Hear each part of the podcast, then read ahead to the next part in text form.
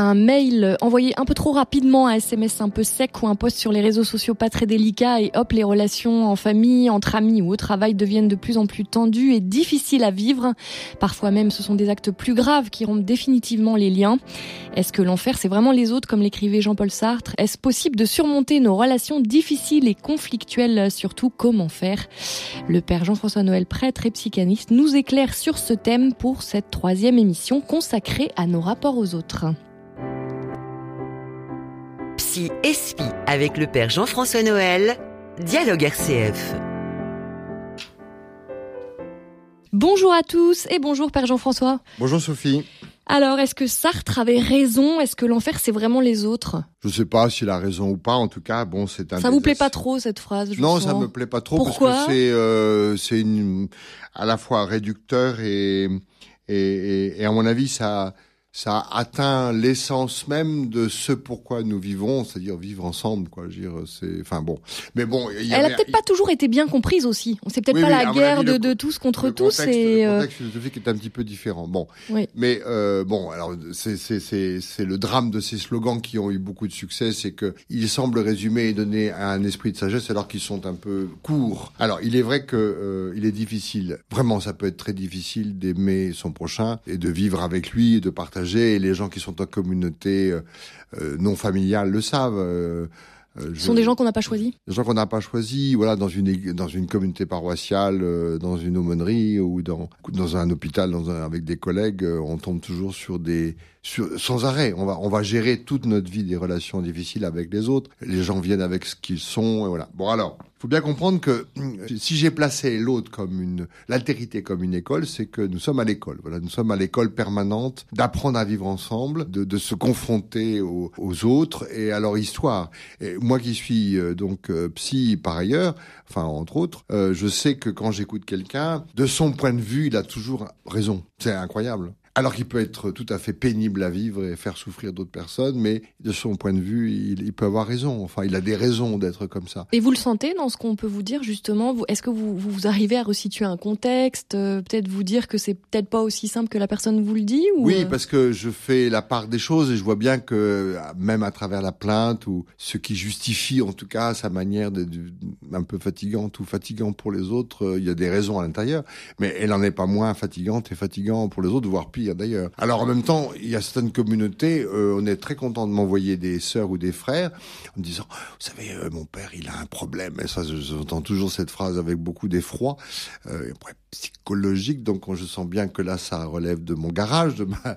Mais quand je reçois la personne, souvent, ce frère et cette sœur ont des problèmes mais c'est des problèmes, c'est ce qu'on appelle les, les frères ou les sœurs symptômes, c'est-à-dire ils portent le symptôme de l'ensemble de la communauté en fait, comme dans une famille il avère, il s'avère qu'il y, a des enfants qui sont plus poreux que d'autres et qui portent l'ensemble de, de, la, de, la névrose familiale. Et que, bien sûr, qu'ils deviennent pénibles et fatigants à vivre. Mais c'est la faute de leurs parents, alors? Non, c'est pas la faute d'eux. C'est qu'il y a un dysfonctionnement. Ouais, ça y est, c'est la maman qui se réveille et qui dit Ah, j'en ai ras le bol qu'on accuse toujours les mamans. On, fait quand même culpabiliser souvent les parents. Mais oui, c'est vrai. Mais bon, il y a des dysfonctionnements inévitables dans les familles et que les thérapies familiales, que je ne fais pas d'ailleurs, mais qui sont vraiment très bien, peuvent aider à découvrir des dysfonctionnements familiaux. Voilà, et que, et que les, comme vous le savez pas ou que vous le savez trop, ce que vous n'avez pas travaillé vous-même rebondit et rejaillit euh, dans vos enfants. Donc, euh, moi, j'aurais préféré que mes parents travaillent un peu sur eux-mêmes et non pas se, se soucient à ce point de nous,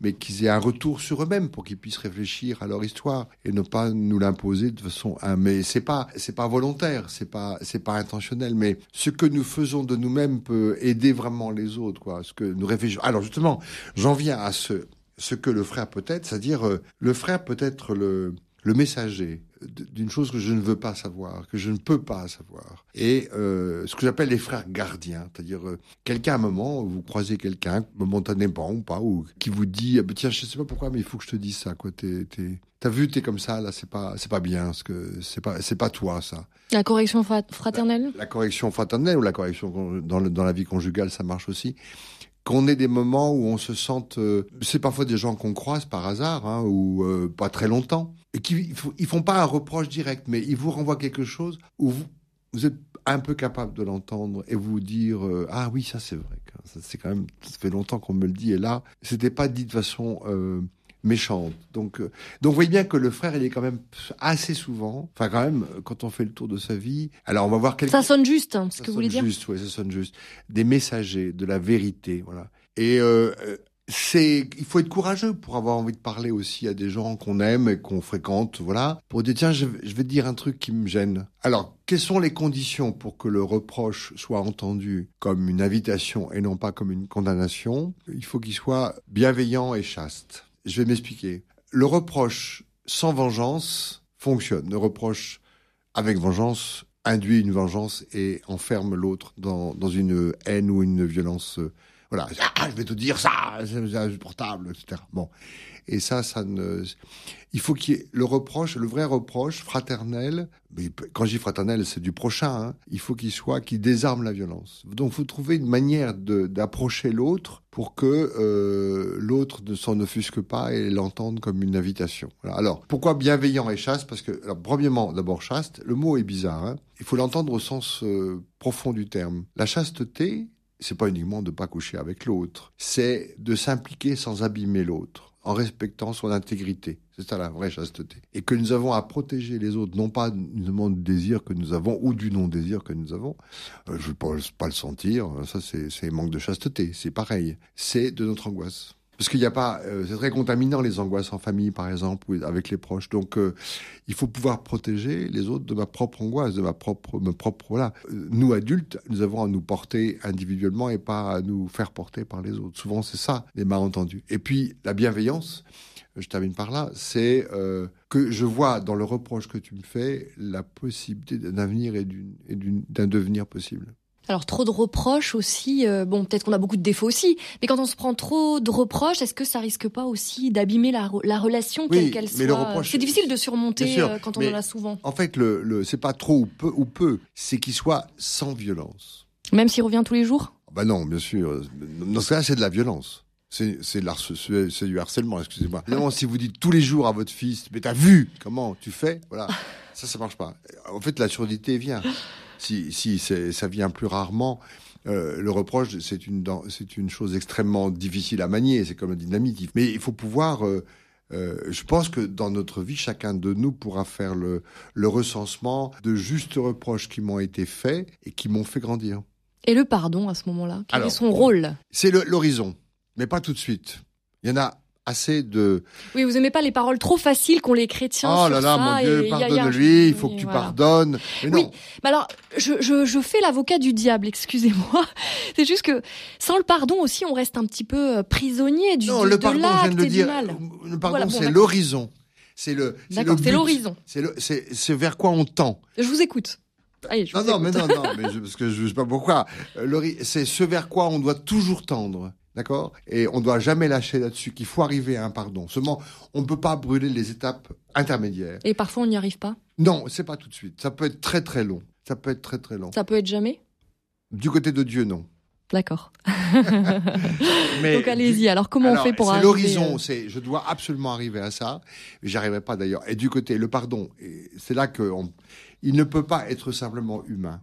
Il faut qu'il y ait, dans les étapes intermédiaires, il faut qu'il y ait reproche, élaboration du reproche, réparation si possible, etc., etc. Ce que d'ailleurs, euh, quand on fait la théologie de la réconciliation et de la confession, on entend toutes ces petites étapes intermédiaires. Mais dans la vie quotidienne, il y a le reproche, le désarmement, le désarmement de la violence. Alors, c'est l'horizon du désir du pardon qui nous mène à franchir toutes ces étapes préliminaires qu'on ne doit pas sauter, sinon on arrive vers une caricature du pardon. Et on l'a entendu, euh, on l'a souvent entendu, je l'entends souvent chez des victimes qui ont trop vite pardonné et qui n'ont pas eu le temps de se restaurer à l'intérieur de ce pardon. En fait, sont d'autant plus victimes qu'en plus ils devaient pardonner. Tu dois pardonner, etc. Donc c'est le pardon, c'est de mettre de la vie là il y en a plus. Il y a un trou. Il y a un trou dans une offense.